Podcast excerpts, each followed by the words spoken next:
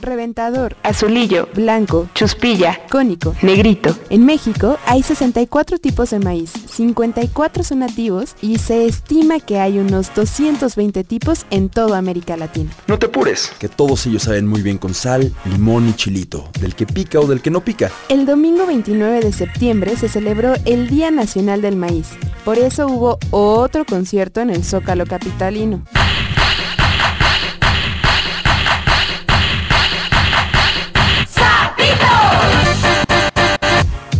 Pero lo importante de esa conmemoración, de lo que en otros tiempos se consideró oro puro, fue que la campaña Sin Maíz No hay País pidió al presidente Andrés Manuel López Obrador el compromiso para prohibir la producción de maíz transgénico y de impulsar la soberanía alimentaria del país. Y es por eso que en las comunidades que se encuentran en la periferia de la Ciudad de México siguen defendiendo y sobre todo cultivando los distintos tipos de maíz. Incluso hay iniciativas en donde gente de la comunidad, como los habitantes del pueblo de Amanalco, enseñan a los otros a crear fertilizantes naturales y buscar transmitir sus conocimientos a los jóvenes. O al menos es lo que asegura Ivonne Vizcarra Bordi, investigadora del Instituto de Ciencias Agropecuarias y Rurales de la Universidad Autónoma del Estado de México. Ella sostiene que la sociedad debe quitarse la idea de que el trabajo de campo no deja remuneración suficiente para que los jóvenes vuelvan a tener interés en retomar los oficios de sus padres. Además, ella y su instituto ponen especial atención en la sabiduría de las mujeres del campo y en la importancia de difundirla.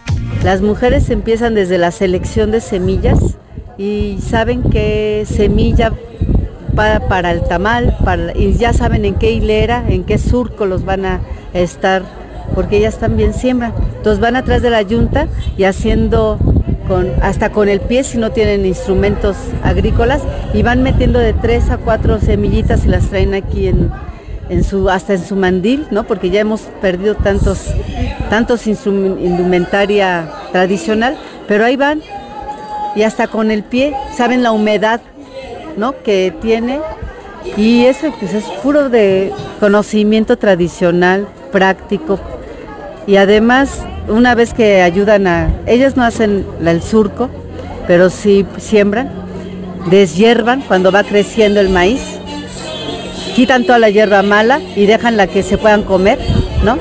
Y después cosechan, y después de cosechar, desgranan a mano en el traspatio con las manos ahí y van separando los maíces para los pollos, para el tamal, etcétera, y guardan el maíz que se va a sembrar el año que entra.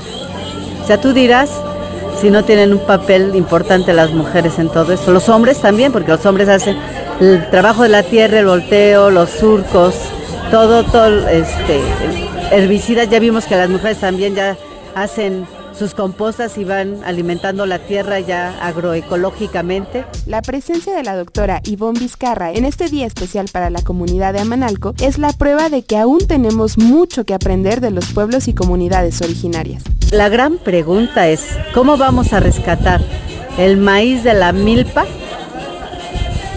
con mujeres que sabemos leer? Que queremos otra cosa.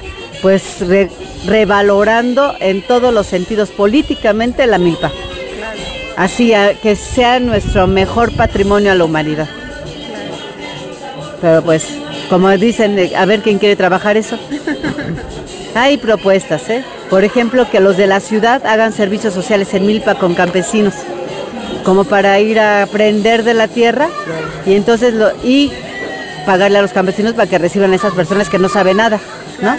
Entonces, agarrar la tierra, sembrar, puede haber un, diálogo de saberes entre la ciudad y, y, lo rural y el campo y empezar como a cambiar esas relaciones que ahora hasta ahorita están. De dominación industrial, urbana, occidental capitalista patriarcal. ¿Tú sabes de dónde viene el maíz de las tortillas y los esquites que consumes? Escríbenos, arroba ceja morán, arroba roxaguilar, guion bajo. Guión, Jorge Ceja y Rox Aguilar. Investigación, Jorge Salcedo y Rox Aguilar. Coordinación, Chuy González.